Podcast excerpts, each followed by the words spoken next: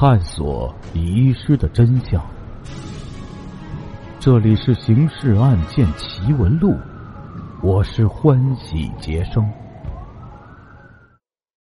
时间：一九五零年，地点：南宁市。案件进程：这个案情分析会开了五个多小时，一直开到后半夜才结束。会议情况如何？先往旁边啊，咱们放一放，稍后再交代。让我们转换一下视角，去观察另一个对象的情况。接下来继续为您解密《刑事案件奇闻录》第四十三号档案——粉碎腊八节行动第八集。秦应基确实厉害啊！他对于韦如山夫妇凶杀案的那种直觉是很到位的。这个案子的背后，果真隐藏着针对将于一月二十五日召开的南宁市第一届各界人民代表大会的阴谋。实施这起阴谋的主持者，我们已经认识了，就是前面已经出过场的程梦彪。但是。大家对于这个人的身份背景还不清楚，这里呀有必要做一个介绍。程梦彪，真名农敬之，三十九岁，壮族，广西工程人士，出生于一个前清低级武官家庭，初中文化。二十岁前当过小学老师、店员，二十岁前往南京，经亲戚介绍。进国民政府首都警察厅当了一名警察，两年后考入国民政府中央警官学校。毕业时因成绩优秀，被戴笠主持的复兴社特务处给看中了，招为特务。复兴社当时在社会上的称呼呢，叫做蓝衣社，就是后来臭名昭著的军统局。因此啊，应当说程梦彪是军统老特工了。不过，程梦彪的运气不算很好，因为他的十几年特务生涯中有六年多时间是在监狱里度过的。当然，作为经历来说，他是有资格跟人吹吹牛的。他在和知己喝酒时，经常挂在嘴边的一句开场白就是：“兄弟当年在河内坐牢的时候。”请注意。程梦彪坐的牢是在越南河内，不是中国的什么地方。一个军统特务怎么去做异国的大牢呢？这就牵涉到一段历史了，因为跟本文没有关系，这里咱们就一笔带过。一九三八年十二月十九日，汪精卫率陈璧君、曾仲明、周佛海、陶希圣等十余人乘飞机逃离昆明。飞抵越南河内，投向日本人。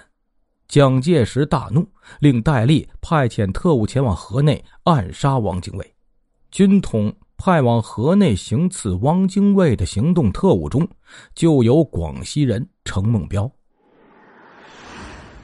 刺汪行动没有成功，特务杀错了人，把曾仲明给干掉了。而程梦彪当时担任的是掩护，逃得慢了一步。被河内警方拿下了，于是程梦彪就在河内坐牢，直到一九四五年八月日本宣告投降后，他才被释放回国。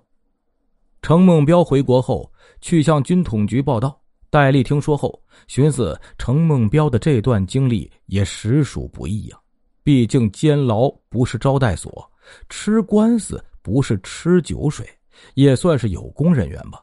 于是就签署了一道任命，将原来不过中尉军衔的程梦彪晋升为中校。当然，中校不过是军衔，具体职务没有变化，还是行动特工。军统内部称为行动员。这种情况在军统、中统都并不少见。他们不但有校级行动员、情报员，还有少将行动员和情报员。程梦彪尽管有了中校军衔，但本领并未长进，而且寸功未立啊！这种平庸角色在军统局是不会受到青睐的。所以，从一九四六年到一九四九年上半年这三年时间里，程梦彪基本上是在坐冷板凳，没有活干。就没有横当可捞啊，只拿一份薪水，他的日子过得很不滋润，但也没有办法。直到半年前，已经逃到广州的程梦彪，才忽然受到上峰的重视。已改为国防部保密局的原中统局的一位少将，行动处副处长从台湾飞来，亲自找他谈话，先亲切询问他的生活状况，然后和蔼的了解他对今后有什么想法，接着就称赞他的革命历史，说他是复兴社时期的老同志了。为国家在异国坐牢七年，旗帜不变，堪称铁骨英雄，并透露说，当年戴先生有过话，要把农敬之同志的事迹写进军统历史，永久留名。最后，少将副处长宣布晋升程梦彪为陆军上校，受命其组建保密局广西省特别行动中心。该组织成立后，程梦彪任主任。上峰还许诺，不久的将来，由于美国盟友的参与，中国时局肯定会发生变化。届时，程梦彪可以由地下转到地上，公开露面时，就是少将了。就这样，程梦彪开始组建保密局广西省特别行动中心。上峰给了他两名助手。就是韦如山所看到过，并且被他们当馄饨扔进邕江里的彪形大汉和另一汉子。那二位彪形大汉名叫欧富根，另一位叫宁山，都是广西人士。别看其貌不扬，也是有军衔的，都是陆军上尉。两人知道程梦彪的经历，尊其为前辈，对程梦彪执礼甚恭。程梦彪干的是行动特务，但他毕竟是警察出身呢，又有文化。那在当时，初中文化已经算是有文化阶层了。加上在河内的那七年大牢也不是白蹲的，所以呢，行事并不莽撞，心思还有点缜密。他从上峰那里领取了活动经费、联络方式、密码本、伪造的多种证件、图章以及行动特务的武器器材后。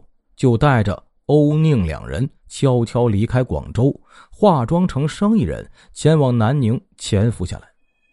不能不对程梦彪的工作思维刮目相看呢。在别人看来，受命组建什么什么中心，那就趁南宁还在国民党手里时，赶紧招兵买马吧。可是程梦彪却不这样想，他认为，干行动这一行的。讲究的是实际成效，而不是人员数量。特务这一行的所谓行动，无非就是暗杀、爆炸、投毒、制造骚乱之类。干此类活不是靠行动人员的数量，而是靠行动人员的质量。在这方面，数量和质量并不成比例。这个不成比例的观念，同样也体现在行动对象上。以暗杀行动为例啊。暗杀共产党方面的若干名普通成员，不如解决一名干部。将来上峰检验工作成果时，不会以发展了多少成员为标准的，而是以执行了多少桩行动来计算的。另外，这种即将改变执政者的形式中，如果发展新成员的话，其可靠性大有疑问。况且人多也意味着嘴杂，很容易暴露。程梦彪对于监牢已经做得很熟悉了，知道那绝对不是一个好处所，所以不想就地重游，更不想从共产党手里领取一张去地狱的通行证。因此，程梦彪带着两名助手潜伏在南宁市区后，跟尚在位置上颐指气使的国民党政权党政军警特方面的什么人也不接触。还真的以广州雷元堂药材批发行的名义跟人谈起了生意，当然，还开始着手查摸南宁地区的一些将来可能用得着的资料。对于有名的狗贩子韦如山的了解，就是通过这种查摸完成的。听众朋友，我们今天的故事就讲到这里了，感谢您的支持与帮助，并且感谢您的收听。